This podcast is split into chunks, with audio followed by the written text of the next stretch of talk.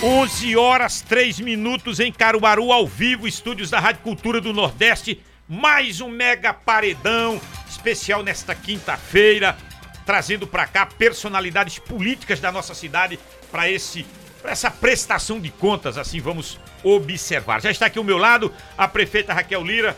A gente cumprimenta nesse instante. Bom dia, prefeita.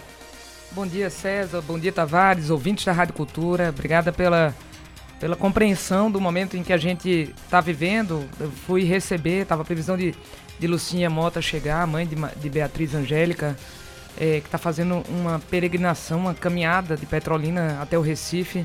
Chegar aqui era às 8 da manhã e ia dar tempo eu poder chegar aqui às 10, mas ela está caminhando, né? Ela não está vindo de carro. E, e, essa caminhada é muito dura, né? Ela está com os pés todos machucados, mas eu pude recepcioná-la, dar o meu abraço, prestar minha solidariedade como mãe, como cidadã, como prefeita, né? E, e também externar minha admiração pela, pela, pela atitude de muita coragem, de muita fé, de muita perseverança. Né? E a gente, na verdade, assim, a gente, por um filho, se tira força de Deus, sabe de onde, é, talvez é dele mesmo. E ela está fazendo essa caminhada junto com o Sandro e algumas pessoas, e eu fui fazer fui dar um abraço nela. Então, cheguei um pouco atrasada, mas a gente vai tirar direto para tirar o atraso. Sim, vamos logo para a pauta nossa aqui, educação. Eu, eu, vi um vídeo da senhora recentemente, quando da aprovação na Câmara de Vereadores, a senhora corrige um erro. Pagar o retroativo dos professores contratados. Um erro que a senhora corrige. E os efetivos estão naquela expectativa de algo que venha também é, é, beneficiá-los tem alguma esperança para quem é efetivo? Deixa eu explicar um pouco essa situação, porque para quem não é professor da rede não entende muito. A gente tem é, dois tipos de contratação de profissionais na nossa rede pública municipal de ensino. Os servidores efetivos que prestaram concurso público e os servidores contratados temporários que participaram de seleção pública em processo simplificado. Quando a gente chegou aqui à Prefeitura de Caruaru, em 2017, esses professores contratados recebiam algo em torno de 800 reais. A gente foi trabalhando o valor da hora-aula, conseguimos chegar até antes, até, até, até hoje, é, a gente já tinha aumentado em mais de 50% o valor da hora-aula e, portanto, o salário e a remuneração destes profissionais. E agora, na Câmara de Vereadores, acabou de ser aprovado, recebi a notícia do secretário de Governo, Lino Portela, por unanimidade, a, o pagamento do valor aos profissionais contratados temporários, o valor equivalente ao piso nacional dos professores efetivos hoje em vigor. A gente faz com isso um reconhecimento e, e, e externa em forma de remuneração o respeito que a gente tem a todos esses profissionais. Não foi uma caminhada fácil, porque é, a gente precisou fazer muito ajuste nas contas da prefeitura para poder garantir que a gente pudesse chegar a esse momento é, de poder re remunerar os professores com valor correspondente ao valor atual do piso do magistério. E a gente faz esse pagamento de maneira retroativa a janeiro deste ano. Então, assim, é, o nosso reconhecimento, o nosso carinho, o nosso respeito a quem faz a educação do nosso município. E a gente, é, quanto ao professor efetivo, é, nós estamos pagando sim o piso nacional do professor, sendo que com, como havia uma distorção muito grande é, ao professor efetivo. Então, todos aqueles que recebiam abaixo do piso nacional, houve o reajuste esse ano, como em todos os anos. É, mas a gente decidiu neste momento, no avança, o avanço que nós daríamos seria poder compatibilizar a remuneração dos contratados temporários. É, e a gente, é, você, a gente vive num ambiente de incerteza tão grande, César, é, que se esperava que no Congresso Nacional pudesse haver algumas votações que não aconteceram. E foi publicada, acho que ontem ou ontem, a portaria do MEC, do Ministério da Educação, que indica qual é o reajuste é, do piso para o ano que vem. E ele será de 21%. Então todas as nossas contas já estão incorporando, e a gente está fazendo conta o dia inteiro, porque além de a gente ter que pagar o piso, e é obrigatório que isso seja feito, e é direito do professor, é, do professor efetivo, nós estamos nivelando o contratado temporário, a gente, a gente tem que ajustar todas as outras contratações da prefeitura. E a gente continuou ampliando muitos serviços na prefeitura de Caruaru. Quando é, muitas cidades fecharam serviços, não estão ampliando, a gente está ampliando, uh, inauguramos a AME Fernando Lira essa semana. Ela vai contar com mais uma equipe de saúde da família para atender a população da Vila Fernando Lira, do Lagoa do Algodão, de São João da Escócia. A gente inaugurou ontem a, a unidade de saúde da família da cidade Jardim. também com uh, o dobro da, das equipes de saúde da família. Vamos contratar mais uma equipe, aumentando a nossa capacidade de, de, atendimento e cobertura do atendimento da saúde da família. A gente vai inaugurar no primeiro trimestre do ano que vem a nova unidade de saúde, também dupla, do Chique Chique, atendendo aquela comunidade hoje descoberta de, da atenção é, de equipe de saúde da família. Então, nós estamos fazendo tudo ao mesmo tempo e para isso a gente precisa fazer conta e fazer, neste momento, é, de fazer escolhas e a gente hoje... Então a senhora está garantindo, atenção professores que estão aqui no Face, no YouTube, a prefeita está garantindo, o, vai ter reajuste a partir de janeiro. Não, olha só, César, o que nós estamos dizendo aqui é que saiu a portaria do MEC ontem. É, tô com ela aqui, inclusive. Dizendo que houve. É, que o, o piso está reajustado em 21%. E daí nós começamos a fazer conta de novo e vamos ter que incorporar o piso. Né?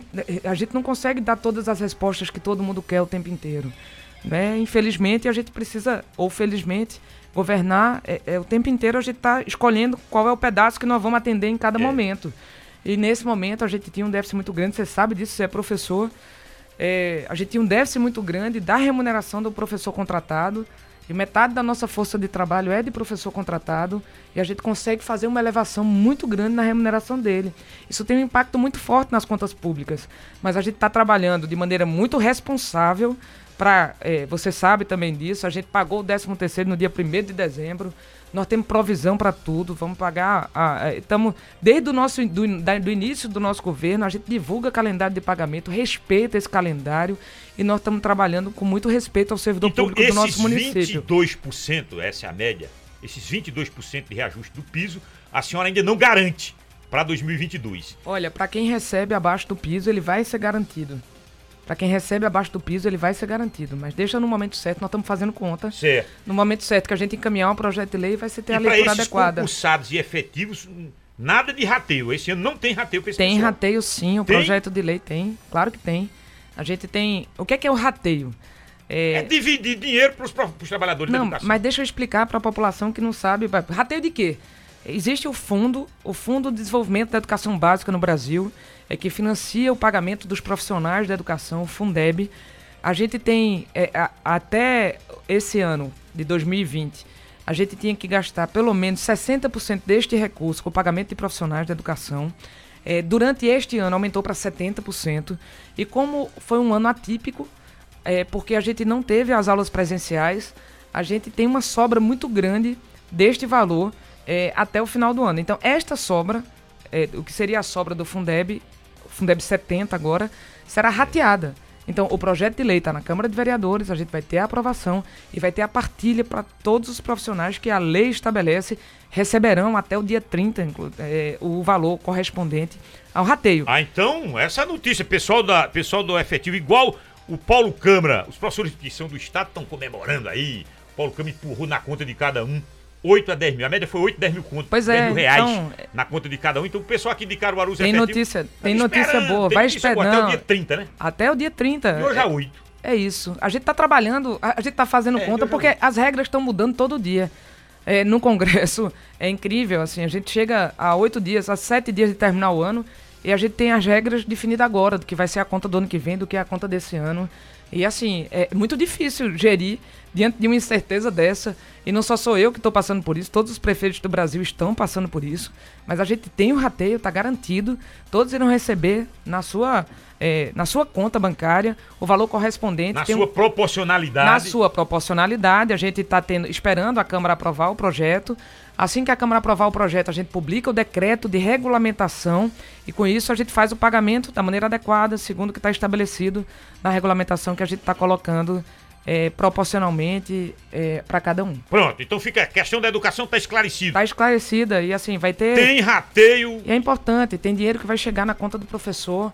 É, isso movimenta a nossa economia, garante mais compras no nosso claro. comércio, as compras é, é, de roupa, de eletrodoméstico, tudo isso ela vira, ela gira a economia e permite mais empregos, é o jogo do ganha-ganha. É Escute, só um pouquinho mais de paciência. Vamos para outro tema na sua gestão, que nessa, nesse primeiro ano que está findando, desse segundo mandato seu, é muita, muita, muito forte, é a buraqueira na cidade, na zona rural, nas estradas. Para vir para cá, a senhora caiu em algum buraco aí? Ou passou por um lugar melhor? Caiu em algum buraco, não? Não, não caí não.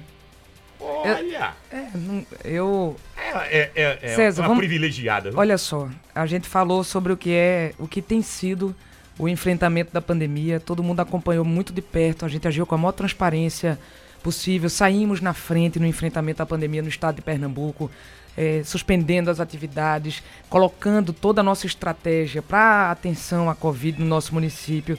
E isso implicou, inclusive, eh, eu sempre falo que governar é fazer escolhas. E a gente fez a escolha de, durante o tempo de pandemia, nós segurarmos as- o, o, o gasto ordinário da prefeitura que a gente fazia mensalmente com tapa-buraco, para poder atender a população que mais precisava, que mais precisa. A gente fez isso para colocar nossas energias enfrentando a Covid, en- enfrentando a pobreza, garantindo o, o fornecimento de quase 100 mil refeições para a população em situação de rua durante o ano de 2021. Enquanto muitos municípios estão fechando os serviços de assistência social, nós estamos expandindo com abrigo, com albergue, com atenção com, a, com, com, aproxima, com equipes de aproximação de rua. Agradecer a todos os profissionais da assistência social. A gente, de dois anos para cá, César, teve 70% de redução do repasse do recurso federal para os municípios. Então, o que eu recebo hoje do governo federal é 30% do que eu recebi em 2019. É Mas a gente ampliou o serviço. E do governo estadual, sabe quanto é que eu recebi esse ano da assistência social? Até semana passada, eu recebi 21 mil reais. Aí, a semana passada, eles achavam que, que podiam dar um apoio aos municípios. Eu recebi 120 mil reais. Então, somando tudo, dá 140 mil reais. Sabe quanto foi o investimento da Prefeitura Municipal com recurso próprio? 19 milhões de reais só na assistência social.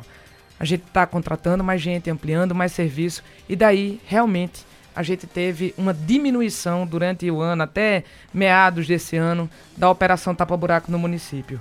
É, é real, é um fato. A gente vem desde agosto com a força-tarefa para poder fazer o investimento do tapa-buraco. Agora, a gente assina por esses dias o contrato está pronto, o contrato de empréstimo, além da gente já ter avançado muito no tapa-buraco, e todo mundo sabe que a gente tem feito reparos na cidade inteira. A gente vai agora entrar com novos asfaltamentos e isso vai ajudar a cidade a poder ter uma mobilidade melhor. Eu não caí em buraco vindo para cá, Não mas eu caiu, sei, eu sei que há buracos na cidade. Claro a gente tem todos eles mapeados, georreferenciados e nós vamos fazer eh, avançar a operação tapa buracos e de recapeamento asfáltico da cidade Aquela, a aquela partir da Avenida assinatura. Brasil, prefeito, é um castigo. ah, mas a Avenida Brasil é um outro É problema. um problema Eu- eu vou crucial deixa- não é seu só. Não, deixa eu colocar aqui qual foi o problema da Avenida Brasil. A Avenida Brasil ela foi extremamente mal, mal feita.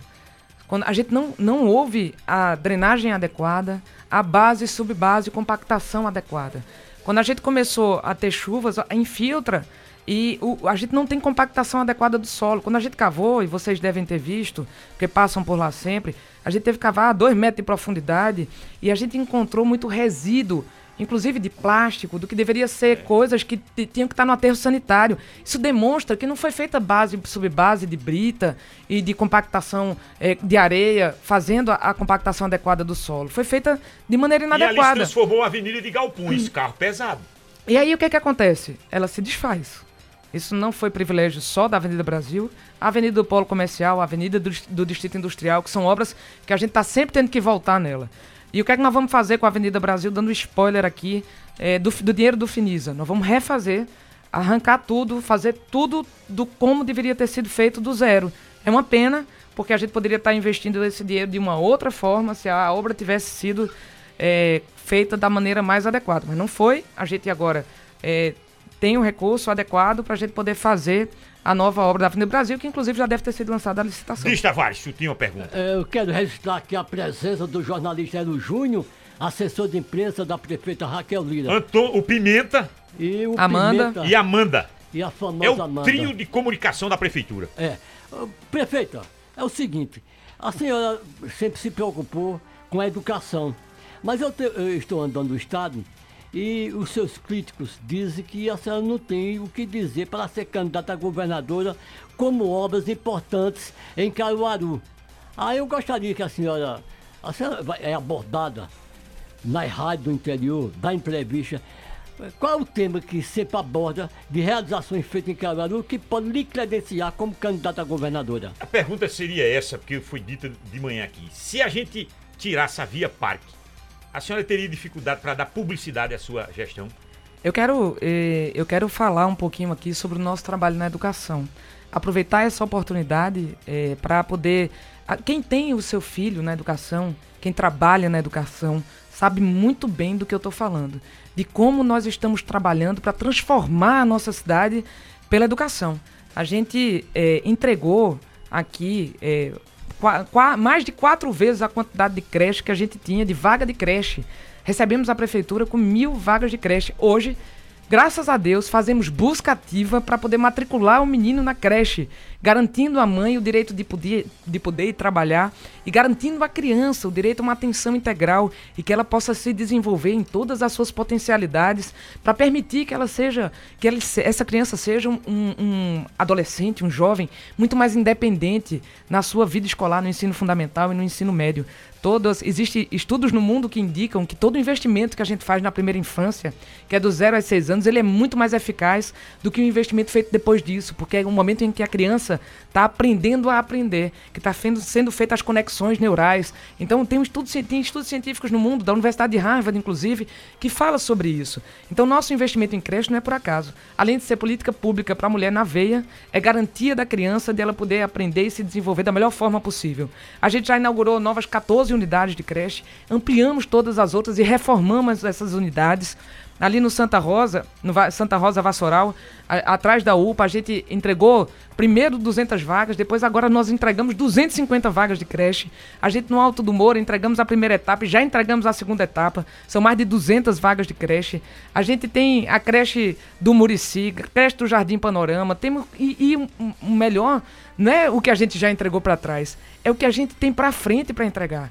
Na Nova Caruaru, a creche Parque das Pedras, a creche Colinas do Itacoã, a creche de Pelados, tem um bocado de coisa nova que vem pela frente que vai permitir a nossa cidade ter mais qualidade de vida e ao nosso cidadão poder, eh, o nosso cidadãozinho desde cedo começar a ter uma geração nova cujo investimento em educação é, faz toda a diferença. Criamos o programa Tempo Certo, voltamos às aulas nas escolas em agosto desse ano, é, estamos mais próximos dos alunos, fizemos um amplo censo diagnóstico com a- o apoio da Universidade Federal de Minas Mas Gerais. todo município fez isso. Não coloque isso aí como obra sua, não.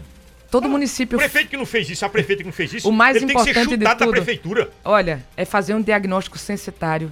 Saber como é que tá José, Miguel, É, Davi. Entender em que estágio da, em, em que estágio de aprendizagem que essa criança está e garantir a ela o acompanhamento adequado para que ela possa eh, recuperar o que ela perdeu e, e conseguir avançar nos anos que vem pela frente. Esse não é um trabalho de um ano só.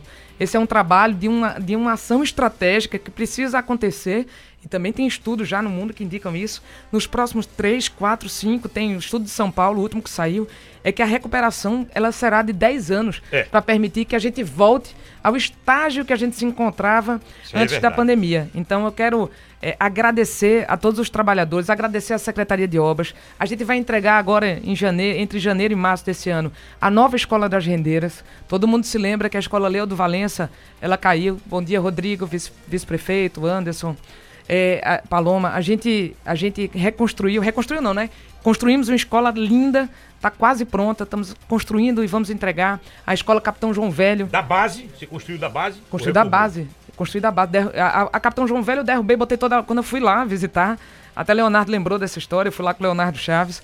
É, a- é, era uma escola que era um arremedo só, que não cabia mais nada dentro. Eu não sei se você chegou a conhecer, lá em Malhada de Pedra. Não. Em Serra Velha, na verdade. E aí, quando, quando eu cheguei lá, a gente se abaixava para poder entrar. Era um, era, um, era um labirinto, um negócio horroroso, um Frankenstein. Vamos botar isso aqui tudo abaixo. Derrubei Ah, muito bem. desapropriamos um, um- um prédio ao lado, estamos construindo uma escola linda, com quadra poliesportiva. Agora não quer dizer que quando a gente coloca abaixo e faz de novo, é, a gente conseguiu fazer isso em inúmeras escolas de Caruaru. Tem pouquíssimas escolas onde a gente não Então, conseguiu se- chegar para então, derrubar então e fazer esse de novo. discurso que a senhora, se, se apagar a via para que a senhora teria dificuldade de apresentar a sua gestão, de dar publicidade à sua gestão. Como não é candidata assim. a governadora, né? A senhora Olha, tem que mostrar cá, eu- nós estamos aqui fazendo um balanço Nós estamos fazendo um balanço do que a gente fez, dos avanços que a gente teve esse ano. São cinco anos de gestão. O primeiro do segundo mandato, num, num momento difícil, desafiador, mas que a gente não tirou o pé do acelerador um minuto sequer. Nós continuamos fazendo investimentos, também com obras super relevantes. Na, na Feira do Parque 18 de Maio, a Casa Rosa está praticamente concluída, o mercado de farinha. Iniciamos finalmente a reforma no mercado de carne, continuamos nos investimentos ali por trás do polo gastronômico, gastronômico que virou um grande polo, é, que era, já era, a comida ela não mudou não, mas a forma de receber as pessoas mudou muito. A gente agora dobrou o tamanho atrás, a gente conseguiu desocupar um espaço imenso que era utilizado como depósito de maneira inadequada. E agora a gente vai ampliar as, oportunidades, as opções que a gente tem na gastronomia da feira ali, no mercado de farinha, o polo da, da, goma, o polo da tapioca, do queijo de coalho. Então a gente continua fazendo investimento é, de maneira muito firme naquilo que gera renda para o nosso município, dando novas oportunidades para a população que vive em Caruaru. A Via Parque, ela é sim super premiada. É, a gente vai agora fazer as etapas 4 e 5 já está no forno, a gente é. vai avançar para a Vila do Aeroporto, vamos avançar no, até Cidade o bairro Jardim. da Gendeira, Cidade Jardim. E uma, uma, alegria, porque além do impacto que ela traz. vamos falar aqui, é, eu encontrei com o Roberto, você estava lá também, na confraternização da Kombi. Ah. É, encontrei com o Roberto e Roberto Vasconcelos, nosso amigo advogado, fino, emagreceu, que só disse, Roberto, que foi isso? Ele sabia parque. Olha só. Então, é ele tá. Ele disse que corre todo dia lá. Às vezes ele. Olha, mais de 40, 440 empresas e serviços montados ao redor da Via Parque. Sabe, isso gera negócio, gera qualidade de vida. Todo mundo gosta de ter uma cidade bonita, de ter uma cidade boa para viver. e a gente vem trabalhando. Ó, a gente teve reconhecido aqui. Deixa eu dar um depoimento, é, César. Tem um, um, amigo que mora hoje, é, eu acho que ele, ele tá morando, sei lá, na, na Irlanda. Sei não, eu sei que eu conheci ele na rede de ação política pela sustentabilidade. Foram mais de 100 projetos inscritos é, nessa premiação, cujo reconhecimento saiu para a Via Parque na semana passada. A gente se inscreveu na categoria Prosperidade. E o depoimento dele, que foi da banca avaliadora, é de que dentro de todos os projetos apresentados, de longe, a Via Parque era o projeto que mais causou impacto. Porque é muito fácil de ver obras como essa é, no Reino Unido, na Europa, mas num país que tem muita desigualdade, ver uma obra que une a cidade é, e que conseguiu ser tirada do papel para fazer diferença na vida da cidade é muito difícil. Então a gente tem mesmo é que mostrar, que premiar, expandir, levar o significado. E olha, a gente dizia que, que a Via Parque seria igual foi o Monte Bom Jesus. Vamos fazer o Monte Bom Jesus na Via Parque. O Monte Bom Jesus hoje já é consolidado e a gente já vai avançar na segunda etapa, na, aliás, na terceira, quarta etapa é, de lá. Vamos fazer todas as escadarias, a Rua da Sé inteira, as praças embaixo. Então é o jogo do ganha-ganha de quem cria aquele. Quando você joga uma pedrinha num lago, no açude, a, a, é, é, aquilo ali vai ecoando, né? A gente vê reverberar. E, e essa história de a gente é, ter o jogo de ganha-ganha, de fazer investimento que faz diferença e que transforma o ambiente onde as pessoas vivem. É, é bom, é super é importante. Isso. Agora, isso. é intervenção urbanística integrada. nada contra o prêmio da Via Parque, pelo amor de Deus. Agora, isso é maravilhoso. Agora não, foi só o prêmio da Via Parque. se aproxima de eleição, toda prefeita, ou todo prefeito, todo gestor executivo, aí dana-se a botar outdoor. Agora é o Anderson que tá com outdoor. É, Jaboatão ganhou o prêmio não sei de quê.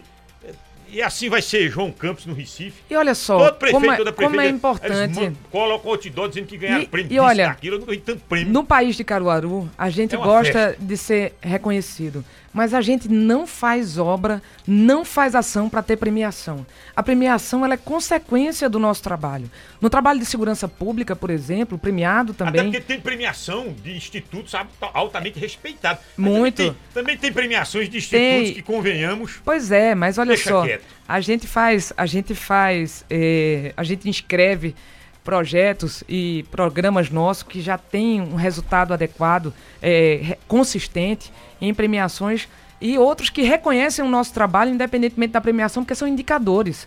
O, a gente recebeu o reconhecimento de índice de competitividade pela gestão de resíduos solos, sólidos urbanos. É, o que se faz nos municípios normalmente é enterrar lixo. A gente tem buscado trabalhar a, a retornar, para não enterrar lixo, a gente poder fazer o aproveitamento dos resíduos sólidos. Então, com isso, a gente gera oportunidade para a Associação de Catadores, construímos o galpão de triagem, utilizamos tritura de poda de árvore para fazer agricultura, é, agroecologia, agrofloresta. A gente utiliza é, também, e, e, agregado a isso, independentemente daquilo que é, aquilo que é enterrado, também gera energia. No aterro sanitário da prefeitura, é, que é contratado pela prefeitura, está sendo gerada energia a partir do gás metano, que é gerado a partir do lixo que está enterrado. A gente ganhou o prêmio de, de, segurança pública, mas a gente não começou um trabalho é, na segurança pública esperando ganhar a premiação. O que a gente queria mesmo era reduzir, e quer, e trabalha para isso, reduzir os índices de violência e de homicídio na cidade de Caruaru. Nós chegamos de 17 a 21 com redução de 50%. A gente tinha aqui indicador de guerra civil, 74 mortes por 100 mil habitantes, todo mundo lembra disso. Foi preciso a gente sair daqui em dois ônibus para ir para o Palácio do Campo das Princesas para exigir a abertura de um novo batalhão aqui na nossa cidade. E que veio o Biesp. Veio o Biesp, mas não. muito. É, a, a, polícia é super importante, mas o trabalho integrado com a prefeitura é fundamental. Essas intervenções que a gente faz, transformando espaço ermo, espaço é, inadequado, onde as pessoas têm medo de andar, iluminando, fazendo obra como a Via Parque, praças, escolas, creches e transformando iluminação pública. Isso é, isso é o que faz com que a gente possa reduzir a criminalidade de maneira sistemática. Até quando, durante a pandemia, o Brasil cresceu o crime de homicídio, Pernambuco cresceu o crime de homicídio, Caruaru continuou diminuindo. E eu compartilho essa conquista com a Prefeitura de Caruaru, com as forças operacionais de segurança, que apesar é, da falta de investimento e da redução de efetivo, continua conseguindo fazer um trabalho diferenciado na nossa cidade. Escute, quem cuida da iluminação pública, prefeita, porque também são crescentes as reclamações. Ah, creio que uma empresa terceirizada é que troca as lâmpadas e o que o pessoal reclama, troca a lâmpada não é mais de LED. Eu recebi reclamação, eu passei a semana fazendo esse tipo de reivindicação aqui, de reclamação. Quem é a empresa que ganhou a licitação e qual é o poder dessa empresa para cuidar da iluminação de Caruaru? Olha só, a gente em 2017 tinha 20% do parque de iluminação pública da cidade apagado. E todo mundo se lembra que toda a iluminação daqui era com lâmpada de vapor de mercúrio e é, é lâmpada que não, que não clareia de maneira adequada. A gente veio trabalhando, são, Caruaru tem cerca de 35 mil pontos de iluminação pública. A gente conseguiu trocar em torno de 12 mil por LED até o presente momento. E, a, e além disso, a gente expandiu na área rural mais de 5 mil pontos de iluminação. A iluminação pública não chegava à zona rural do nosso município. A gente agora lançou na última sexta-feira passada um edital para PPP de iluminação pública. Nós vamos ter esse contrato assinado até fevereiro, março deste ano, e em um ano a empresa vai trocar toda a iluminação da cidade por lâmpada de LED. Então, para aqueles que eventualmente estejam sofrendo ainda com a iluminação inadequada, não só vai trocar por lâmpada de LED, mas também naqueles locais onde tem menos postes do que deveria, a gente vai ter re, é, alocação de novos postes na cidade e é, tudo incluído. Não tem aqui de dizer que só tem direito para cidade. É cidade e zona rural. E a gente vai poder, em um ano, ver uma transformação muito grande, para além daquilo que a gente já conseguiu avançar, nós vamos conseguir avançar. E aí a gestão da iluminação pública ficará, ficará a cargo da PPP e a prefeitura fiscalizadora é, de, da, e da gestão do contrato. A gente este, nesse momento, temos contratos muito sólidos de iluminação pública. O que acontece, e tem uma questão muito pontual aí, César, de às vezes a gente trocar é, a lâmpada de LED queima, ela tá na garantia, a gente tira, devolve para a empresa e quando não tem uma de imediato para substituir, a gente bota qualquer lâmpada. Eu até já reclamei com o Ítalo sobre isso, porque aí a Oi. população pensa que não vai voltar. Mas assim, pontualmente é um caso ou outro, como por exemplo ali na frente do Colégio Municipal Álvaro Lins. Essa semana eu vi e reclamei de Ítalo, mas é, isso é, são coisas muito pontuais e que a gente vai conseguir superar num curto espaço de tempo. Escute, aquele hospital da criança, maternidade, o que é que a senhora explica sobre aquilo ali? Parou, tá funcionando. Um dia desses, o, o secretário teve aqui por telefone. Eles têm 100 homens trabalhando ali. Não é possível. Eu vou lhe dizer exatamente. Deixa eu ver aqui. A gente tem um grupo de WhatsApp. Prefeito, é, secretário, o senhor, o senhor contou. A gente tem um engenheiro que está na obra todos os dias. É, o, o, a, a, maternidade é uma grande conquista para nossa cidade. Oi. Todo mundo sabe é, que a maternidade nossa funciona fazendo 300 partos por mês na Casa de Saúde Bom Jesus. É um prédio que data do início do século passado. Não é um prédio que não tem as condições adequadas é, do ponto de vista da infraestrutura, porque a gente não pode fazer a, in, in, investir mais ainda no prédio do que quanto precisava. A questão, a gente fez o que era possível fazer a, o piso dava choque. Na, quando eu cheguei lá em 2017, eu, eu, me lembro que eu fui conversar com a cozinheira de lá. Eu disse assim: qual é o, a questão mais crítica aqui de dentro da cozinha do, da Casa de Saúde Bom Jesus? Ela disse: prefeita, é o choque que o fogão dá. Aí eu disse, mas o fogão não é elétrico. Ela disse, é porque o piso dá choque. Então a gente foi melhorando, melhorando, melhorando, mas assim, chega num ponto em que não adianta mais a gente fazer investimento ali. Primeiro que o prédio não é próprio. Então a gente precisava avançar para um, um, outro modelo. Avançamos, a, a maternidade pública, ela está avançando muito na sua construção. O momento que nós estamos vivendo agora, depois de fazer toda a impermeabilização é, no teto, é da espera da, do porcelanato que vai servir para a parte interna e externa do prédio. E isso depende da finalização, a finalização da obra. Então, a gente. Ela está em que estágio? Dia 10%? 15, não, 15, a gente tem. Deixa, 20. Me ajuda aí, por favor, Secretaria de Obra. A gente tem, sei lá, mais de 50% da obra mais feita. Mais da metade, ô, oh, pai. Não tenho dúvida. Você já foi visitar? Fui, que eu ando por ali. Mas não é lindo. Agora tá com tapume. Claro que tem não. tapume. O, o mas olha aqui. disse que tinha 100 homens trabalhando. Mas olha aqui, essa é a impermeabilização, o prédio tá de pé. A gente tá na fase de acabamento, a obra tá linda. Linda assim, para quem gosta de obra, né? Eu. Eu, eu quero tirar a foto quando ela estiver pronta. É, olha aqui, a gente fez uma impermeabilização incrível em cima, porque a ideia nossa é colocar placa de energia solar e precisava fazer dessa forma para poder fazer a impermeabilização de maneira adequada. A gente tem um monte de gente trabalhando todos os dias, Escute, diversas equipes. Pronto, vamos, a empresa vamos, é muito. Olha aqui, veja que coisa linda. Tô vendo, tô vendo e olha só, eu tenho andado, eu tenho conversado com muita gente no estado inteiro e é incrível como. Eu, eu tive, por exemplo, lá em Exu. Sabe onde nascem os filhos de Exu? Eles nascem em Juazeiro. No é, Ceará. No Ceará. Os filhos de Exu nascem no Ceará. Inúmeros municípios de Pernambuco, dezenas, centenas deles, não tem um lugar para os filhos nascerem. Eu fui em Serra Talhada. Estão pensando agora em, em, construir uma, um central de parto, de parto normal. Caruaru tem uma maternidade. Atende 300 pessoas por mês. E não é só de Caruaru, você sabe muito bem é disso. regional, Caruaru é não, é regional. Mas a nossa maternidade não era regional, não. Ela é municipal. É, o que deveria ser feito era um trabalho muito forte da Secretaria de Saúde do Estado para permitir que as maternidades públicas no município pudessem estar funcionando. A gente atende gente de fora porque a gente não pode negar atendimento. Mas a maternidade é municipal. Mas a Fusão é estadual? A Fusão é estadual, mas ela deveria atender a alto risco. Lembra que isso faz falta. O quanto faz falta poder ter o Hospital da Mulher funcionando de maneira adequada. É, são obras que não foram acabadas e que de, poderiam atender de maneira melhor a toda uma região e tem incentivo para que os municípios pudessem ter maternidade. Escute, o pequeno e o médio comerciante de Caruaru do centro está muito sacrificado, pai. Eu que rondo muito ali, ando muito, gasto, consumo e, e é, é, muito.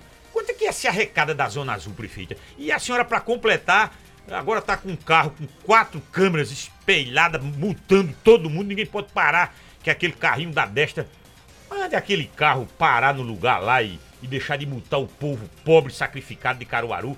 Comece já está sacrificado, o pequeno, o médio e um carro agora com quatro orelhas multando todo mundo, prefeito. Qual é a arrecadação daquilo? Vale a pena aquela arrecadação? Eu lhe confesso que eu não sei qual é a arrecadação, mas quero dizer do trabalho e do investimento que a gente tem feito no centro da cidade, em toda a área urbana de nossa cidade, requalificando o espaço e permitindo que a gente possa atrair novos investimentos. Quem está na cidade de Caruaru, quem é comerciante do centro da cidade, sabe muito bem da atenção diferenciada que nós temos lá. O centro da nossa cidade é simbólico, a gente abastece 2 milhões de pessoas que vivem ao nosso redor e a gente resolveu enfrentar o problema. Tem gente que coloca problema embaixo do tapete, a gente coloca foco sobre o problema, luzes e vamos em frente para poder fazer as requalificações que não são simples porque envolve uma teia de, pro, de, programa, de projetos, de problemas que estão todas encadeadas uma com a outra. Não é por outra razão. Começamos investimento pela, pela 15 de novembro, fazemos investimentos permanentes no Parque 18 de Maio, garantir, vamos avançar nos investimentos no centro da cidade de Caruaru, porque ele gera emprego, gera renda e gera trabalho para o nosso povo. Então, o trabalho que a gente tem feito para buscar gerar novos empregos em Caruaru, para garantir as obras públicas, porque também geram negócios e, e recursos para a nossa cidade. A gente está agora com o programa é, Feira Conectada em andamento, em parceria com a ABDI, com o Porto Digital, com o Sebrae Caruaru, trabalhando para que o nosso comerciante possam ter nosso comerciante de feira, ele possa alcançar novos mercados, alcançar novos mercados do ponto de vista digital. Trabalhamos a maturidade digital deles para permitir que eles possam negociar pela internet e possam fazer as suas entregas mesmo em tempo de pandemia. a gente tem um aprendizado muito grande no momento de pandemia, é que a gente precisa diversificar os nossos canais de venda e de comercialização. Aqui, quem vai comprar em Caruaru sabe muito bem hoje a gente onde vai, a Rua São Sebastião, a Rua 15 de Novembro, o, sabe do investimento e do trabalho que a gente tem feito, a estação ferroviária que está sendo ocorrendo investimento e a gente tem novos projetos em andamento do centro da cidade para continuar fazendo investimento e permitindo que isso retorne em renda para a população do nosso município. Ô, ô prefeito, eu, eu pergunto para a senhora o que a senhora está dando entrevista na cidade porque estão lhe acusando de só ter uma obra. A senhora enumerou muitas aí. É, os seus opositores vão fazer uma campanha aqui dizendo que só, só tem essa obra. Aí não fica difícil a senhora justificar ao eleitorado que vai votar na senhora para governador, se for candidata, que é uma, uma administração que eh, tem boas obras? Tavares, a gente vive numa democracia, é natural que a oposição é, coloque críticas e a gente vive nessa democracia e temos que respeitar a oposição de cada um. Mas eu fico ao lado do povo que me elegeu, me reelegeu com quase 70% dos votos e que tem confiança no nosso trabalho e sabe de tudo que a gente vem se desenvolvendo ao longo do tempo na cidade. Então, é, vamos deixar para quem está fazendo oposição que possa trabalhar de maneira propositiva, ajudando inclusive, porque muitos deles são da base do governo de Paulo Câmara, trazendo recurso para cá, para Caruaru, exigindo do governo do estado conclusão de obras relevantes. Por enquanto, nós vamos aqui fazendo a nossa parte, pavimentando ruas, fazendo saneamento básico, que deveria ser a obrigação da Compesa de fazer. Ontem teve um protesto aqui na BR-104 da população do Luiz Gonzaga, 90 dias sem, sem água. Nós estamos fazendo saneamento na Vila do Cipó, nós estamos fazendo saneamento na zona rural de Caruaru, saneamento no Zé Carlos de Oliveira, saneamento e que deveria, são quase 20, 25 milhões de reais investidos naquilo que deveria ser a obrigação, porque arrecada para isso, é, para a Compesa poder fazer. A Compesa, que muitos tentam esconder que é do governo do estado de Pernambuco, ela é uma empresa cujo principal acionista é o governo do estado de Pernambuco, e é campeã de reclamação em Caruaru é, e no estado inteiro. É inadmissível que a gente chegue no século XXI e se finja que é normal não ter água na torneira da casa das pessoas e o Estado continua sem investir em saneamento básico e continua sem investir em água, mas a gente não cruza os braços. A gente não faz, a gente não cruza os braços e fica reclamando. Nós vamos atrás de novos recursos para permitir que a gente faça investimento e traga diferença para a vida da população no nosso, no nosso município. É esse o nosso papel. A gente agora é, vai tem novas creches que a gente vai iniciar a construção, além das, das entregas que a gente tem para fazer. Estamos iniciando novas pavimentações de ruas, licitando tantas outras. A gente deve assinar o, o, contrato de empréstimo ainda hoje e permitir que novas obras possam acontecer aqui na cidade de Caruaru. A senhora tem ido no mercado de carne, a senhora visitou o Riacho dos Mocóis.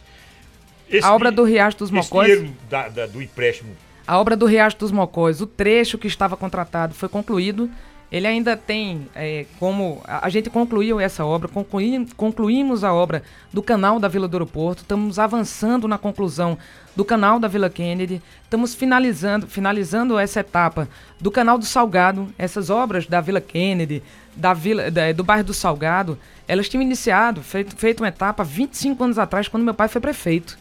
E a gente enfrenta problema. É, é, difícil, é trabalhoso. Tivemos a parceria da Universidade Federal de Pernambuco, fizemos o projeto, conseguimos o recurso e fizemos o canal da Antônio de Freitas. Vamos chegar até a Rua Dallas, vamos pavimentar a Rua Dallas e, e com isso a gente tira o medo da população de que quando chega a chuva é, não, não fique com risco de ter sua casa invadida e ter risco de morte e, com, e perder todos os bens materiais que conquistam com muito sacrifício. O canal da Vila do Aeroporto, fundamental para garantir aquela população que tem um adensamento populacional incrível, o, o, direito de sobreviver na sua casa, apesar das chuvas. Né? Chuva deve ser bênção. A gente recebeu a obra do canal da, do, da Vila dos Mocós com 400 metros feitos, entregamos mais de 2 quilômetros feitos, e essa é a etapa que está contratada. Agora, existe é, um projeto novo para conclusão é, e anda na parte urbana do Canal dos Mocós que avança pelo Afonsinho.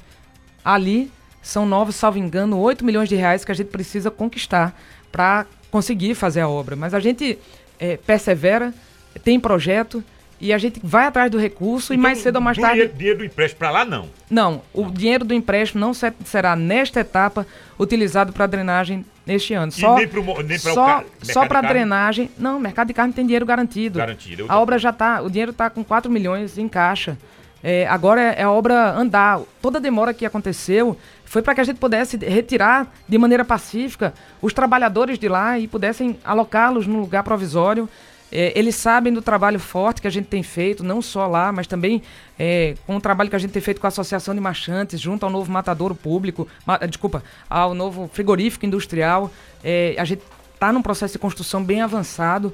Temos muito respeito a essa cadeia produtiva que gera muito emprego e muita renda para a nossa população. É, no que diz respeito à, compra de carne, à criação de animais, a- o abate desses animais e a venda deles nas feiras e nos mercados da nossa cidade. Então, com muita tranquilidade, é claro que é, é ruim a gente ter obra, é, porque a gente desloca as pessoas do seu lugar, mas olha só, quando a gente começa a quebrar o mercado de carne, que nunca tinha sido passado por uma intervenção desde que meu pai construiu, é, é, se não intervenção muito pontual. Todo mundo sabe que ali as paredes davam choque, risco enorme de a gente poder ter pessoas eletrocutadas que trabalhavam ali dentro. A água da cisterna era contaminada com a água da fossa. Quando a gente foi cavando e abrindo, inúmeros corpos e restos de animais na tubulação das águas, da- das águas eh, que deveriam ser águas para limpar o, o local. Então, assim, era, era uma questão de saúde pública, é uma questão de dignidade, reformar o mercado de carne e entregá-lo novinho em folha a quem faz uma, um trabalho tão bonito e que eh, fica com medo de mudança, mas as obras estão acontecendo em ritmos acelerados e a gente eh, vai entregar essa obra no ano que vem. O dinheiro dela são 4 milhões de reais depositados na conta da prefeitura para a gente poder concluí-la no mais rápido possível. Escute, a senhora nesse mais de um ano foi alguma vez em um camelódromo comer uma coxinha ou comprar uma capa pro celular? Aqueles que começam na praça que a senhora fez com uma boa intenção danada. Pois é, quando a gente fez o comércio na praça, a nossa intenção foi realocar os trabalhadores autônomos, que, o ambulantes que trabalhavam eh, em cerca de 12, 13 ruas no centro da cidade e colocá-los ali. Fizemos toda a infraestrutura eh, que a gente que ouvimos deles ser necessária. O piso, os banheiros, a coberta, colocamos eh, a iluminação adequada, câmaras de segurança e deslocamos aquela população para lá. Infelizmente, isso ainda se somou com a questão da pandemia. Muitos perderam o interesse já no deslocamento. Eh, existia vários casos de venda de fruta, de verdura. Esses a gente des- deslocou para as nossas feiras do Parque 18 de Maio de bairro. É, oferecemos pontos de comercialização a eles. E os demais, a gente teve já de cara uma redução da quantidade de pessoas que trabalhavam lá e não quiseram se mudar, porque, por exemplo, havia uma loja só é, de acessórios de celular que tinha 30 pessoas trabalhando para ela ambulante no- na 15 de novembro. Quando você desloca para um espaço físico só, não faz sentido para aquela loja continuar mantendo 30 espaços no mesmo lugar. Teve muitos que se deslocaram e, e conquistaram o seu negócio. Alugaram um ponto de venda e conseguiram comercializar. Nós já estamos com estudos avançados para fazer uma nova ocupação do comércio na praça e permitir que ela seja utilizada da melhor maneira possível. É, aquele equipamento Então vai ter uma readequação. vai ter uma readequação. Tem É, que ter, que é. é um elefante branco. ali. Pois é, infelizmente a gente, o Depois propósito do meu dia eu passo ali em qualquer um deles. o ninguém, propósito, a gente já, já tem todos os estudos feitos e vamos fazer essa readequação com a reutilização do espaço para uma outra.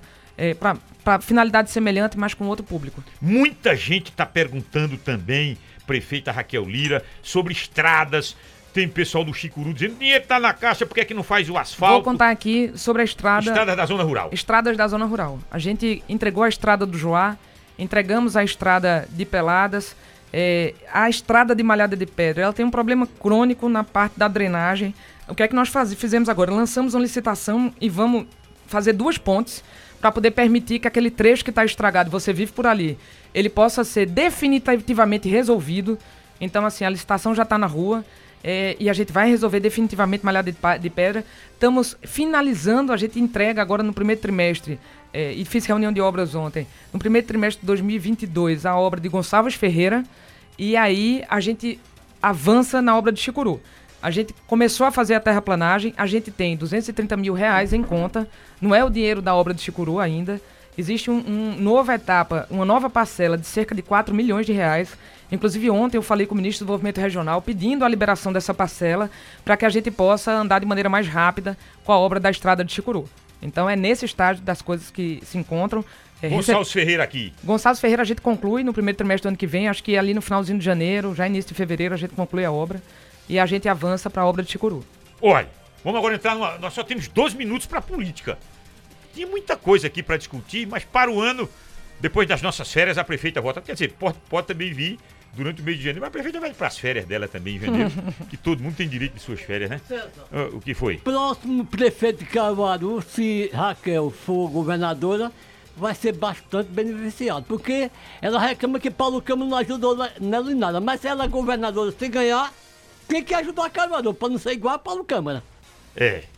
Partindo por esse raciocínio teu, prefeita, eu acabei de entrevistar o Fernando Rodolfo. Mas antes da, da observação do Fernando Rodolfo, por que, que a senhora, nesses cinco anos, e principalmente agora depois dessa sua reeleição com folga, de lambuja, na Câmara de Vereadores a senhora é 20 a 3, parece que é a prefeita dentro da Câmara.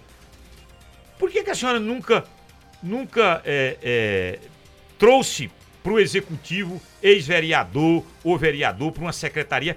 A senhora tem raiva de político na, na administração direta? Tuas perguntas são muito curiosas, César. Me diga um vereador, um vereador na, na, administração direta, na sua secretaria, vá.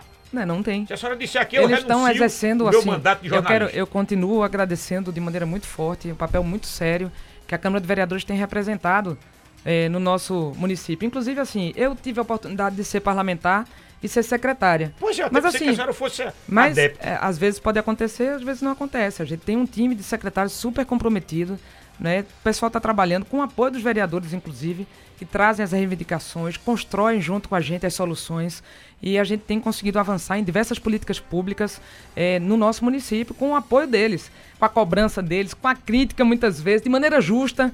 Eh, e a gente age com muita democracia. Eu, tive, eu tenho uma relação excelente com a Câmara de Vereadores e quero agradecer a todos. Eu fiz isso pessoalmente na última na confraternização que houve no último domingo. É, agradeci pessoalmente, mas continuo agradecendo. O ano ainda não terminou, digo. o, o, só acaba quando termina, viu, gente? Eles estão lá na a Câmara de Vereadores é votando. Assim mesmo vereadores, é? A gente tem, tem feito um trabalho em parceria muito forte. Eu vou lhe dizer um negócio. Eu fiz essa pergunta para o menino, o, o, presidente da Câmara, dei três opções para ele, ele escolheu as três. Ele disse que a senhora tem jeito, é, é simpática, é, tem bons projetos, mas vê que negócio bom. Agora, quem, quem respondeu isso? Bruno Lambreta. um, por quem Raquel trabalhou muito para ser presidente. Você esperava que ele ia dar uma resposta diferente? Mas pode conversar. Fraca foi a minha pergunta. Olha só, eu tenho César, que admitir isso. É... Aí o, te, o, terceiro quesito. Ah, eu acho que isso a, você deve perguntar a eles mesmo. Não, eu perguntei. Porque eu falando, eu sou muito suspeita, é, né? Isso. Afinal, eu tô falando de mim mas, mesmo. Mas eu queria encaixar um com o outro. O que, ah, o que? O que com o que? O, veria, o legislativo com o executivo. Eu, eu disse a terceira opção, tem ciência. Esse tem ciência respeitosamente. E que a senhora atende às demandas dos vereadores. Certamente a senhora atende. Agora, imagina o vereador danado, é o político é mais próximo da população. Sim, concordo. A população, quando se, é, não tem o seu direito atendido, a primeira pessoa que ela procura é bater na porta do vereador. Acorda ele de madrugada, de manhã bem cedo, e pede de tudo. E, e a população sempre, sempre pede, aprendi isso em casa com meu pai, minha mãe. Quando a gente acordava, às 6 horas da manhã, já tinha uma fila de gente na frente da nossa casa, na época que ele era prefeito. E o tempo inteiro dizia assim: eles só estão aqui porque eles não conseguiram resolver seus problemas sozinhos. E eles vão, vão atrás dos vereadores e pedem apoio a eles nas mais diversas áreas. E o que a gente tem buscado trabalhar, é claro que no atendimento dele, mas sobretudo na construção de política pública que possa atendê-lo da melhor forma. A gente construiu ali a AME Fernando Lira e tivemos lá a presença do ex-vereador é, Moisés Santos, que pedia tanto, junto com Edmilson Salgado, por unidade avançada da unidade de saúde é, lá em Lagoa do Algodão. A gente, a gente deslocou temporariamente a unidade de saúde da família de Fernando Lira para Lagoa do Algodão enquanto a obra acontecia. Vamos voltar para lá, mas a gente vai ter um posto avançado permanente lá em Lagoa do Algodão. É, e a, eu coloco isso aqui porque é, essas reivindicações, elas são naturais que aconteçam. A gente foi para a cidade de Jardim, é, quando a gente deslocou a unidade de saúde, que era no prédio alugado, inadequado, e inauguramos uma nova unidade de saúde agora na cidade de Jardim, tem uma população ali enorme descoberta de saúde da família. E agora, qual é o desafio? Nós vamos, a partir de janeiro, ter uma nova equipe de saúde da família e cadastrar pessoas e famílias que não eram cadastradas no programa, que eram atendidas pela unidade, pelo posto de saúde lá da Boa Vista 2, que atende o remanescente junto com Ana Rodrigues. Então, a gente continua junto com eles, é, a gente atende o pontual, na agonia, é claro que a gente atende o pontual, né, de quem chegou ali, que está precisando de um exame, de uma cirurgia. Todo mundo chega, eu, eu recebo tanto telefonema, tanto pedido do meu pai, do, da minha mãe, de pessoas que procuram a mim diretamente pelas redes sociais pedindo ajuda, porque a gente não consegue atender todo mundo no tempo só. E é claro que eu dou retorno a essas pessoas. E é claro que os vereadores são porta-vozes também das pessoas que não conseguiram atendimento no poder público. Olha. A gente atende no pontual, mas o que a gente busca trabalhar sempre é o coletivo. É permitir que a política pública reivindicada por eles e a gente, vamos aqui citar Lula Torres, era creche de lá, era a ampliação da escola Landelino Rocha que está acontecendo, era a praça em Peladas, e a gente vai continuar avançando lá. Nós estamos lançando a desapropriação da parte de trás da escola eh, Landelino Rocha, e se Deus quiser, nós vamos transformar aquela escola em escola de tempo integral. Por que, que só pode ter escola de tempo integral na cidade? Nós vamos colocar a escola de tempo integral na zona rural do nosso município. Ontem estava autorizando as ampliações as ampliações das escolas Cesarina, da escola do Joá, da escola de Chicuru, para que a gente possa acolher mais e melhor a população que vive na zona rural Escute, do nosso município. A senhora teria coragem de pedir voto para João Dória, presidente aqui em Caruaru? João Dória é o candidato a presidente do meu partido, do PSTB. Houve um, um projeto é, o PSDB agiu de uma maneira diferente do que outros partidos fazem, colocaram prévias partidárias. Vocês acompanharam que eu recebi a todos os pré-candidatos: Eduardo Leite, é, governador do Rio Grande do Sul, é, Arthur Vigílio, ex-prefeito de Manaus, e João Dória, governador de São Paulo. Quem venceu as prévias foi o governador João Dória. O que apresentamos a todos eles foi o que nós chamamos de Pacto pelo Nordeste qualquer que seja o candidato a presidente da República do PSDB, já assimilou no seu plano de governo enxergar o Nordeste como parte da solução do Brasil. Nós temos potenciais aqui incríveis de economia criativa, de cultura, de turismo, de energia limpa, que podem ser utilizados, de vocação logística, que podem ser utilizados como parte da Sim, geração aí, das soluções. Com esse preâmbulo então, que a senhora faz, a senhora não tem, não tem dificuldade. O, não, o candidato a presidente ah, rapaz, do meu partido é João Dória. Dória. O candidato do meu partido é João Dória. Eu sou pra presidente estadual do partido. Não arruma pro almoço, não. E nós vamos defender o Pacto pelo Nordeste. Com ele e com todo mundo que vier Seu aqui. pai disse que a senhora não vota em Bolsonaro. A senhora confirma a frase do seu pai? Confirmo. Olha, não vota em Bolsonaro. E no Lula? A senhora disse que quer um presidente com pacto pro Nordeste? Olha, eu acho que. Primeiro que a gente. Qualquer exercício agora é, é mera projeção de um futuro que a gente desconhece. A gente não sabe quem são os candidatos eu coloquei isso aqui porque estão soltando fake news e querem colocar isso é, de que eu teria votado. Eu, quero dizer que eu votei três vezes no presidente Lula, que eu votei uma vez em Dilma Rousseff, que votei uma vez em, ia votar em Eduardo é, Campos. Infelizmente Eduardo morreu. Votei em Marina Silva, votei em Aécio, votei em Alckmin, que era o candidato do PSDB, e votei no segundo turno nulo. Né? Daqui para frente eu espero que o candidato do PSDB possa estar no segundo turno. E no mais é esperar o primeiro turno para ver como é que vai ser o segundo e daí poder expressar voto. E essa chapa para o governo do estado? Não existe chapa montada, o que nós temos é um movimento chamado Levanta Pernambuco, que está percorrendo o estado de Pernambuco, ouvindo as dores da vida real, de quem vive a vida real nas cidades. Diferentemente do que a gente vê na televisão, é perceber que o, que acontece em Caruaru, da ausência do governo do estado na água, no complexo de polícia científica, na, no Hospital da Mulher, é a ausência que a população tem sentido ao longo das diversas micro-regiões de desenvolvimento do nosso estado. Infelizmente, esse governo ele acabou se encismesmando no poder e está pela manutenção. É, o trabalho dele é, é apenas para se manter. Deixou de enxergar a população para poder enfrentar os problemas da vida real da população. E lhe digo uma coisa, e é verdade. Eu aqui é, sou prefeito há cinco anos de Caruaru. Eu nunca recebi uma ligação do governador Paulo Câmara para se colocar à disposição para poder entender como é que estavam os cinco desafios anos? da nossa cidade. Em cinco anos ele de governo. Ele tem o número do seu telefone? Tem. Inclusive eu mandei muita mensagem para ele também. É, e, e, muitos ofícios pedindo soluções que não eram para mim. É soluções para a população da nossa cidade. É, isso é, nas mais diversas áreas. Eu precisei entrar na justiça para conseguir escoltar é, para conseguir a escolta da polícia para trazer combustível para cá em Caruaru na greve de caminhoneiro. Eu precisei colocar, nós, a cidade de Caruaru, colocar dois ônibus de gente quando ali, finalmente, infelizmente, Alexandre, jornalista da Globo, levou duas balas na cabeça. Caruaru estava com toque de recolher. Nós fomos ao palácio é, numa, numa caravana para reivindicar para cá, trazer o, o, novo batalhão e mais policiais para cá e um olhar diferenciado para Caruaru no enfrentamento à violência. Essa chapa, Raquel Lira na cabeça, Miguel Coelho, que agora está desgarrado do governo federal, na vice, e o prefeito de Jaboatão para o Senado, ó, região metropolitana, Agreste e Sertão representadas. Não existe chapa para governo de estado montada. O que existe é um movimento. Eu sou presidente estadual do partido e assumi o partido com duas missões: fortalecer o partido em Pernambuco, construir chapas proporcionais, deputado estadual, deputado federal, e ajudar no debate sobre o futuro do nosso Estado. Esse debate que nós estamos fazendo com a Aliança de Partidos Políticos se chama Levanta Pernambuco, tem percorrido o Estado, sim, para fazer um debate sobre a vida real da população, e ela não apresenta, antes de um projeto, um nome. Porque toda vez que a gente apresenta, eu fiz isso em Caruaru, no Mobiliza Caruaru, eu vi Eduardo fazer isso na Agenda 40, eu já rodei o Estado fazendo esses debates, e estamos fazendo isso porque quando a gente coloca, César, um, um nome à frente de um projeto, a gente apequena o debate. Porque se a gente lança, nesse momento, um candidato, quem quer que seja, é, homem, mulher, gordo, magro, preto, branco, alto, baixo, o que vai se discutir é o fulano e não o projeto. E Pernambuco está ficando para trás. Pernambuco é o terceiro estado de, de maior pessoas em situação de extrema pobreza no país. Pernambuco é campeão de desemprego do Nordeste. Pernambuco é o pior estado do país para atração de novos empreendimentos. A gente pode fazer diferente. Os exemplos que a gente tem do que já foi Pernambuco no passado, do que pode ser uma cidade, mesmo a contragosto do governo do estado, que poderia estar ajudando. E, eu tenho, e assim, eu tenho conversado com. É, sempre converso, porque sou prefeita, com prefeitos de situação de oposição. Não é privilégio de Caruaru não ter a atenção do governo do estado. É, está acontecendo com o Pernambuco inteiro. Né? Ficam tentando diminuir isso, dizendo, ah, é porque Raquel é arengada com o Paulo. Não sou arengada com o Paulo, não. Trabalhei com ele por 10 anos.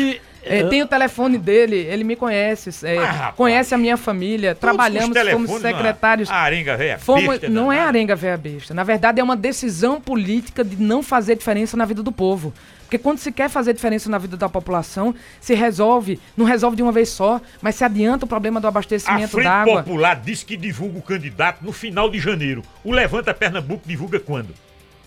A gente não tem data para fazer Não isso. tem data ainda, é isso que eu Mas quero existe saber. um a prazo. Popular divulga no final de existe janeiro. um prazo político que é o prazo do abril, dia 4 de abril. abril. É, é, isso. isso aí, é isso aí, isso aí tá certo. O, Nós estamos chegando ao final. Tá, Raquel Lira, o, o, o, deputado estadual Zé Queiroz ontem esteve aqui na Rádio Cultura no programa do Magno e, inclusive, ele disse que fazia oposição a Roberto Magalhães, mas ele dialogou. Segundo ele, falta da senhora um tato para o diálogo. Como a senhora vê uma crítica? Porque na, na campanha política, evidentemente, que o Zé Queiroz vai, vai dizer que faltou um melhor entendimento da senhora. É, realmente a senhora enxerga isso ou, ou o que está faltando? Tavares, realmente? o que a gente tem, sempre tem colocado é quem é parlamentar, quem tem a representação do Estado de Pernambuco, e acaba de chegar aqui o deputado Volney Queiroz, que possa trazer obras, ações e projetos para a nossa cidade. Nós temos de braços abertos para receber todos os apoios que forem necessários e possíveis. Né? Quero cumprimentar o deputado Volney Queiroz, conversamos durante essa semana. Quero cumprimentar a Abdias, né? Abdias Félix, amigo de longa data. E Fernandino Neto, deputado jornalista. Tem ajudado, não? Deputado Volney Queiroz, tem lhe ajudado ou não? Deixa ele falar sobre isso. Olha! Passou a bola. E tá lhe mandando uma. A gente combinou isso também, não foi, não, Vônei? Houve, houve isso aí. Foi. Rapaz, estão combinando antes de, de vir pro estúdio. Dando spoiler. tu é pensa isso? que é só vocês que conversam, né? Que é isso, rapaz. Já vi que essa política tá, tá complicada mesmo.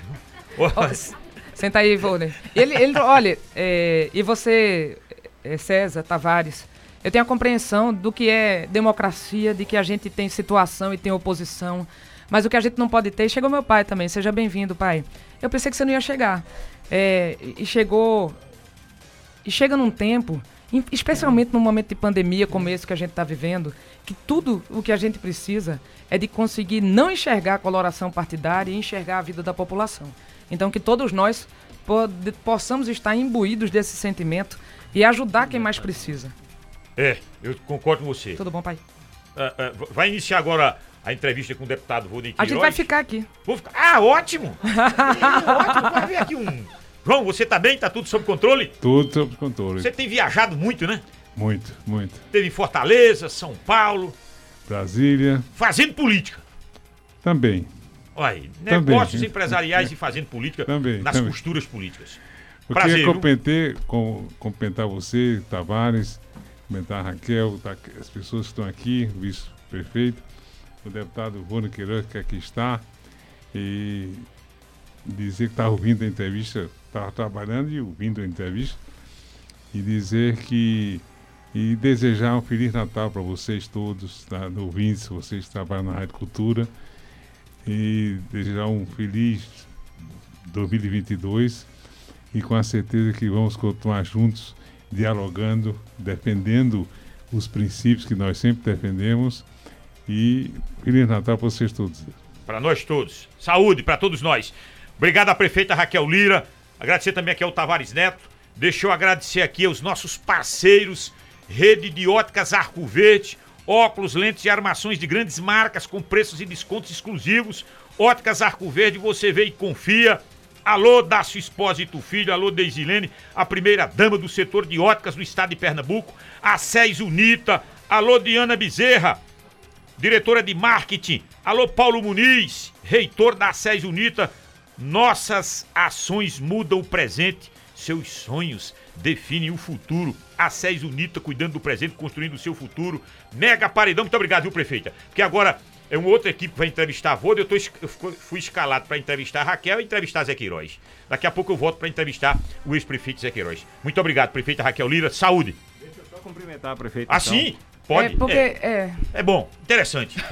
Não, porque fica parecendo que a gente não se fala, né? Porque. Não, porque já houve realmente um enfrentamento é, é, fora dos microfones, na- nos bastidores, isso é verdade. Houve um terrível enfrentamento. Homem, deixa isso. Nós estamos na véspera de Natal. É. Assim, como- ele não como consegue, dizia- ele não consegue ter o coração aí- tranquilo por pra isso isso. estou lhe dando co- espaço. como dizia o, o ex-governador Eduardo Campos, deixa de ingresia.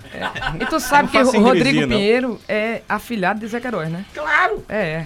não, mas ó, eu, eu quero cumprimentar aqui a prefeita Raquel Lira. Batemos uma bola aí essa semana, conversamos sobre alguns projetos importantes para Caruaru.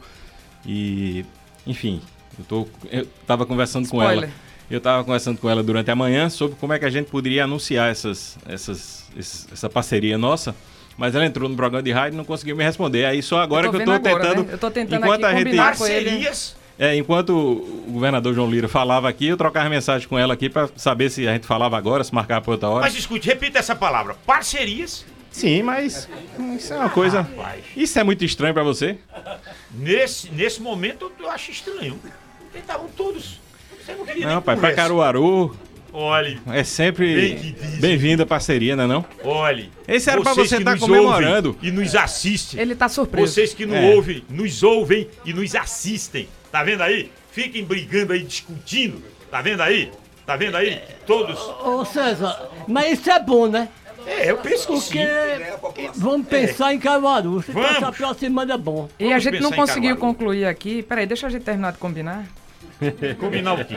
Pra saber se a gente anuncia agora ou depois. É.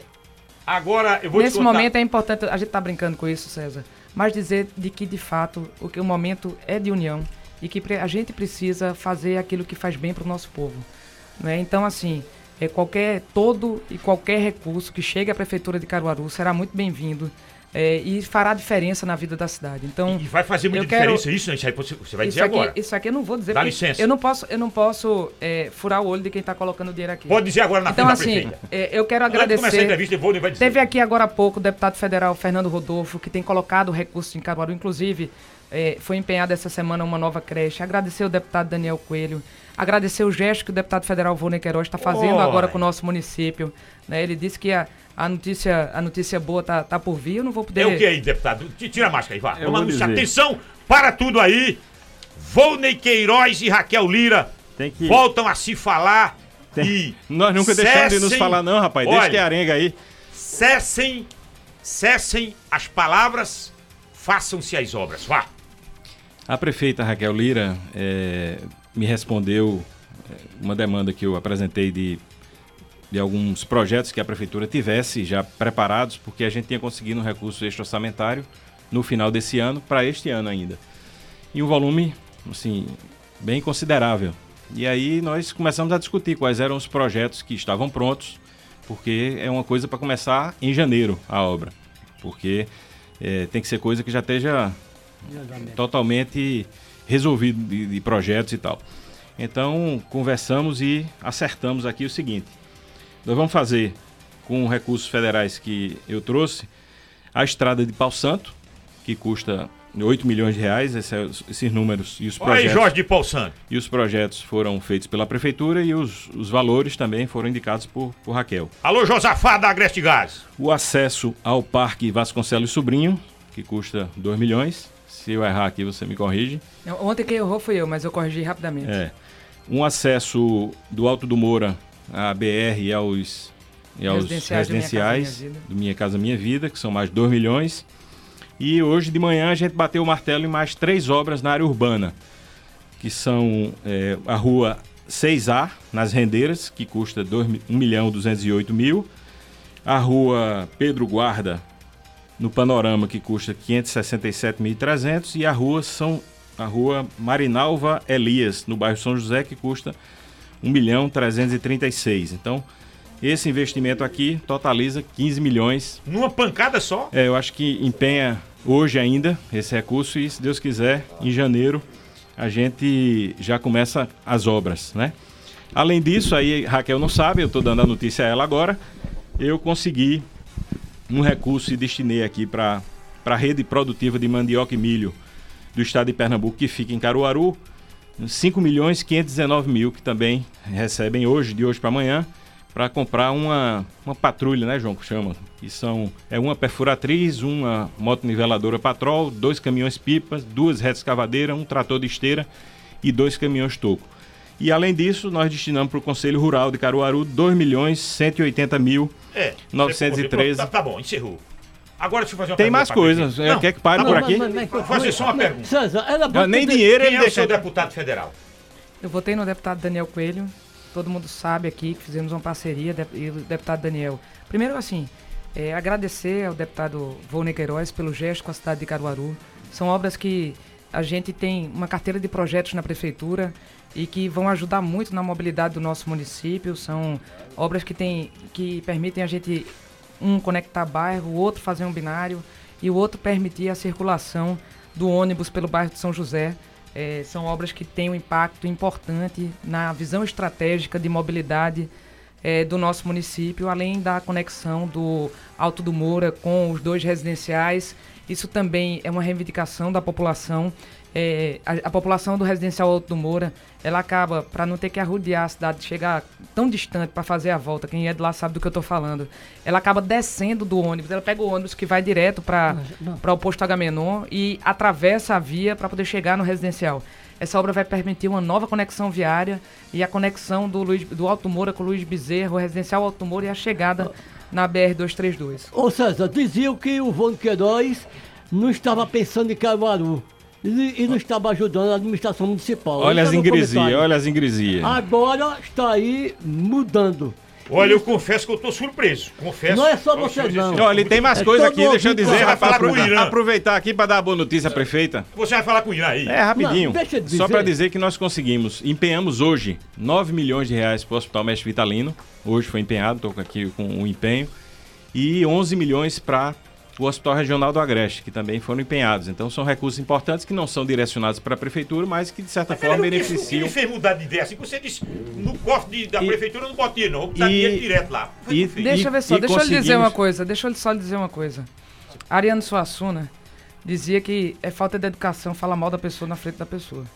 Né? Então você não vai conseguir aqui, César, fazer com que a gente, nesse momento, falemos mal um do outro. Não, eu devo né? satisfação Até ouvinte. porque falar mal um do outro não atende às necessidades e o desejo da nossa população, que está sofrida, que passa por uma pandemia, que perdeu sua renda, que está às vésperas do Natal, querendo ouvir coisa boa. E hoje a gente Deus, veio glória aqui Deus. para dar glória a Deus. e, que, a e Deus. que Deus permita que até o dia 31 de dezembro a gente possa trazer muita notícia boa para nossa cidade. É. Né? Glória Assim Deus, como está sendo vendo essa, tem Fernando, tem Daniel, tem Túlio. As- é, essa semana caiu na conta, da- caiu, caiu não, né? Foi é, autorizada uh, e assinado o convênio de um milhão de reais para a qualificação profissional de mulheres, emenda do deputado Túlio Gadelha, foi depositado recurso é, foi também assinado o convênio é, da atenção à saúde do deputado Daniel Coelho. Então, assim, vamos falar de coisa boa, porque Bom, nós estamos chegando no final do ano e a gente precisa disso. Eu só fiz essa observação porque eu tenho um compromisso muito é. grande com o meu ouvinte. O meu ouvinte, eu costumo batizar o meu ouvinte de audiência qualificada, e o meu ouvinte disse, rapaz, jamais o Serra Lucena perderia a oportunidade para dizer isso. Faz pouco tempo, mas pouco tempo mesmo, que o Rony Queiroz disse no corte da prefeitura, zero.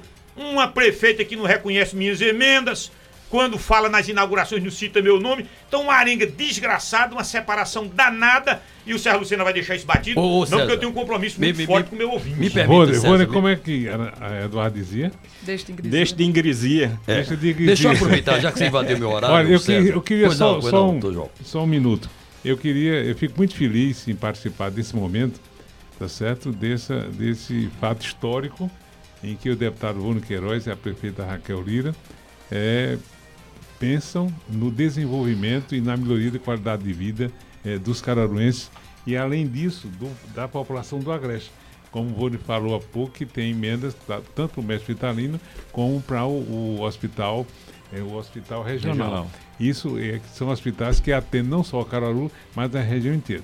Eu quero parabenizar o programa por esse fato histórico e me congratular com o deputado Woldo Queiroz, com a prefeita Raquel Lira. Subiu até a audiência no Facebook, pai. e, de dizer, e dizer que eu fico feliz de participar desse momento em que há essa sintonia é, entre, entre um deputado federal representando Cararu e a prefeitura de Caruaru. Olha, Parabéns eu, eu a vocês só, todos. Eu só vou permitir pedir, pedir a sua permissão, César, já que você invadiu meu horário, mas um, um, um momento desse eu não poderia perder. Não poderia perder. Dia 23 de dezembro, ah, o momento foi tão histórico que eu não me contive. Tomei o microfone do Tavares Neto aqui, ouvindo o posicionamento do César, entendo seu posicionamento perante a responsabilidade do, do, dos ouvintes, mas o fato é muito marcante. A nova geração e tudo. Tirou o, o João Lira Neto, o doutor João Lira Neto, e falou exatamente o que eu imaginava supervisão do pai entre os dois ali, um momento de, importante para Caruaru. Você vê uma nova geração, Raquel de um lado, Vone do outro é, lado.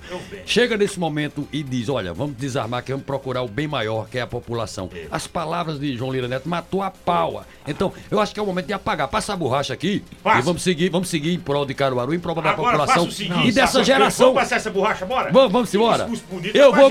Não, mas eu tô reconhecendo seu ponto vamos de vista. Vamos ver se o João Lira Neto vota em Vone para deputado federal. Não, é você quer botar fogo aí. É, é, é, Natal, é Natal. Não é hora não, não é Tchau, minha gente. Vem aí, Irã Carvalho e Volden Queiroz. Feliz Natal pra todo mundo. Pra Você não me deixou nós. me despedir, né? Um bom ano novo pra quem tá em casa nos ouvindo. Agradecer a audiência que subiu muito, levou aqui.